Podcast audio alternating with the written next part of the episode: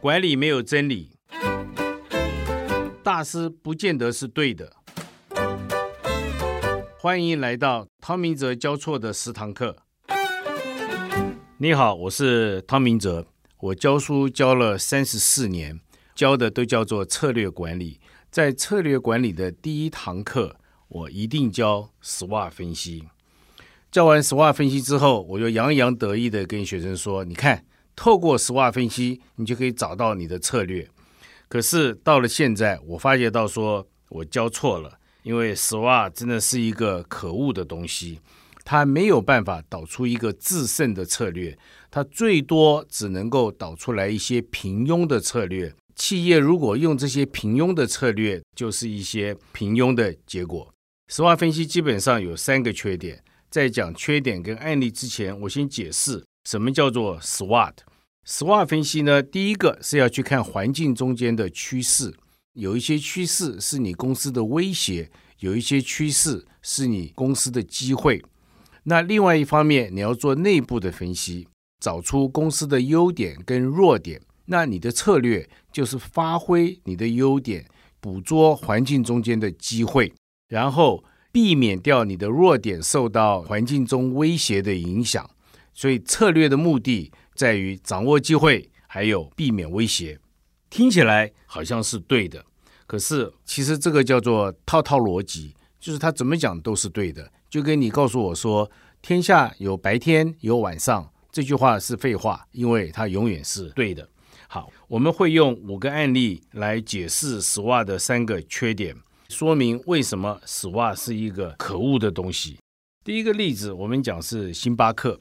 在上个世纪一九八零年代初期，美国流行健康风，因为咖啡是有刺激的一个饮料，所以那个时候大家认为咖啡是一个不健康的饮料，所以咖啡每人每天的消耗量从平均二点二杯降到一点一杯，因为需求几乎减半，所以即溶咖啡的生产商就打价格战，所以价格也降到谷底。从 SWOT 分析来讲，到底是机会还是威胁？一般人都会认为这个一定是一个威胁。那如果是威胁，那星巴克为什么要进入这个产业？那是因为它从另外一个方向来想，因为你的消耗量降到一点一杯，可是你还是可以维持同样咖啡的支出，所以你每一杯的价格就可以提高。所以高级咖啡的需求量就产生出来，所以就产生了星巴克。同样的一个趋势，一般人会认为是威胁，可是星巴克的创办人反而认为是一个机会。从星巴克的案例，我们可以看出来说，SWOT 分析对于机会和威胁的判断过于主观。SWOT 分析还有一个很大的缺点，都是事后诸葛。都不是事先想得到的问题。我可以解释很多很多成功的策略，可是当初怎么想出这个策略的，不是实话分析能够做得到的。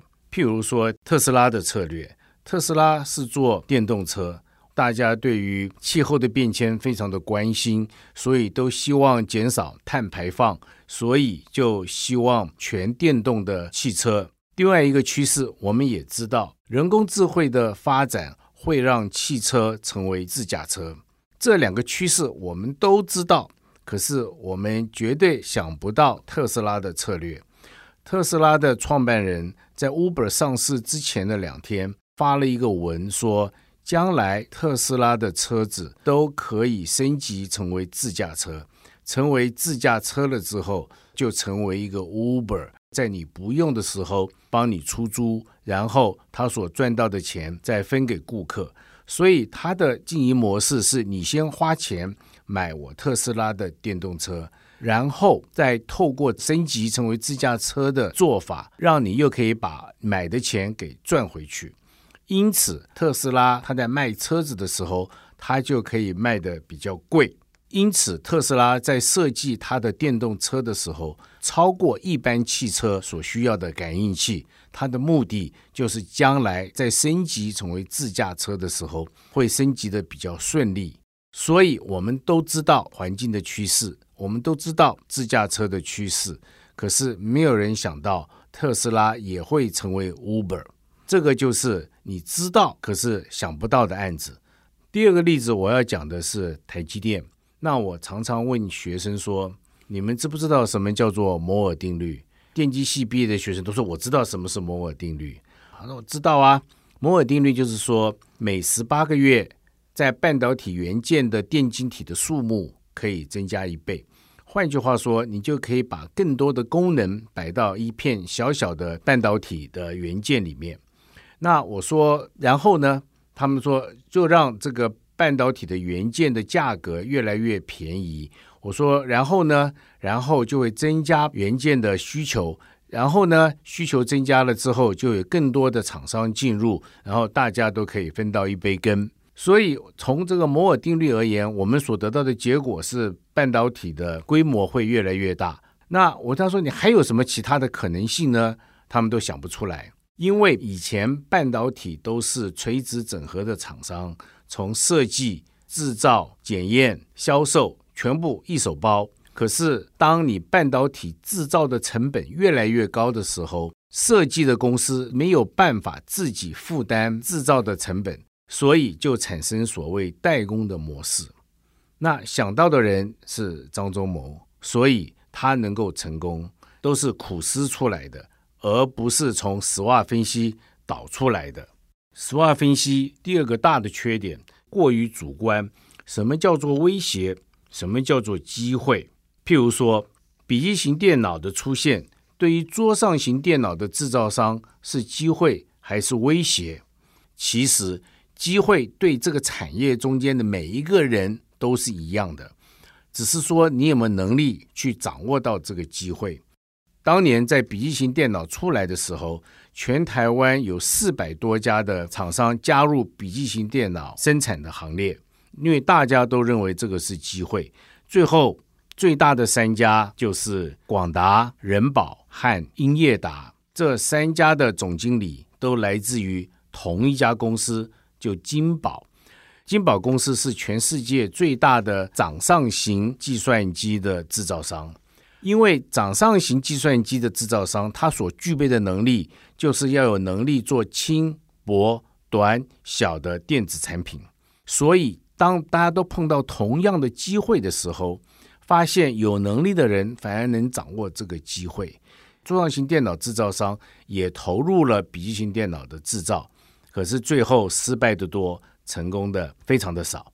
所以，对于桌上型电脑制造商而言，你会做笔记型电脑？你就是机会，你不会做就是威胁。那会做就是机会，不会做就是威胁，那不是白讲了吗？这个就是我们讲的套套逻辑。实话分析第三个缺点就是他完全不考虑竞争者的反应，不去想说我的竞争者是不是有一样的优点，或者是有不一样的缺点。举例子来说，台湾 DRAM 产业在一九九五年的时候。PC 产业成长非常的高，所有的 PC 都需要用记忆体。那记忆体最主要就是 DRAM。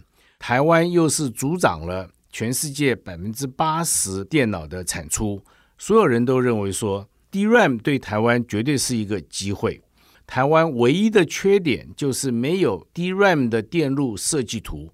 那既然没有设计图，我们可以去买，我们拿别人的授权来做制造。这样子的话，就可以跟全世界竞争。再加上一九九五年的时候，台湾的股市发展非常的好，因此我们有资金的优势，有制程的优势，有需求的优势。从 SWOT 分析观点，台湾当然要大步的跨入 DRAM 产业。经过二十年的经营，我们发觉亏了四千亿。当年的 SWOT 分析有什么不对呢？我们看一下。那个时候，DRAM 的生产商有三星、有日本、有美国的制造商，所有的制造商都有设计电子电路的能力。台湾的厂商没有这个能力。等到我们拿到别人的设计图，在进行生产的时候，通常都慢了六个月到一年。你的经验曲线不够深，因此你的成本会比较高。第二个，在 DRAM 这个产业，每两年就有新的制程出现。一有新的制程出现，你就必须做大量的投资，因为新的制程可以降低成本。你不做，对手做，你的成本就高。所以大家都去投资新的制程，因此才能扩充的结果，供过于求，结果就是价格竞争，血流成河。所以台湾的 DRAM 产业技术又比别人落后，又必须要负担高昂的资本支出，在全世界的竞争永远是处于挨打的地位。SWOT 分析并没有考虑竞争者的反应，所以台湾的 DRAM 产业才造成这么惨烈的损失。同样的情形，我们可以观察到液晶荧幕。太阳能和 LED 产业，通通都是 SWOT 分析出来的产业结果。所以从上面的分析，我们可以看到 SWOT 分析有三个重大的缺点。第一个，事后诸葛，你知道，可是想不到，你没有办法用 SWOT 分析先于对手导出杰出的策略。第二个，SWOT 分析过于主观。什么叫机会？什么叫威胁？什么叫优点？什么叫劣势？通通都是自己去做的主观的判断，因为是主观的判断，并没有一个客观评量的标准，所以它的结果也不太可信。第三个，SWOT 其实很大的一个缺点是完全没有考虑到。对手的反应，如果对手和你一样也做实话分析，导出来也是一样的策略，结果大家是同样的产品，同样的价格竞争，同样的面临到惨烈的后果。那怎么样才能导出杰出的策略呢？下一堂课我们就会讲说，其实这个是要靠苦思，苦思就是阳气这个实话分析的这个架构。不要再去天天就在想说什么叫做优势，什么叫做劣势，什么什么叫做机会，什么叫做威胁，而是你把所有的竞争者的反应，你所有未来的趋势摆到一个框框里面去想想想。当你想多了之后，慢慢慢慢就会酝酿出一些别人想不到的策略。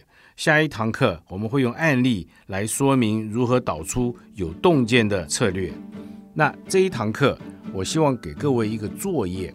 这个作业其实也很简单。我们都知道五 G 要来了，那五 G 要来了之后，对于哪些厂商是威胁，哪些厂商是机会，那应该要怎么样的策略？举例子来说，游戏机的产业，你认为五 G 是优势还是劣势？是机会还是威胁？想一想。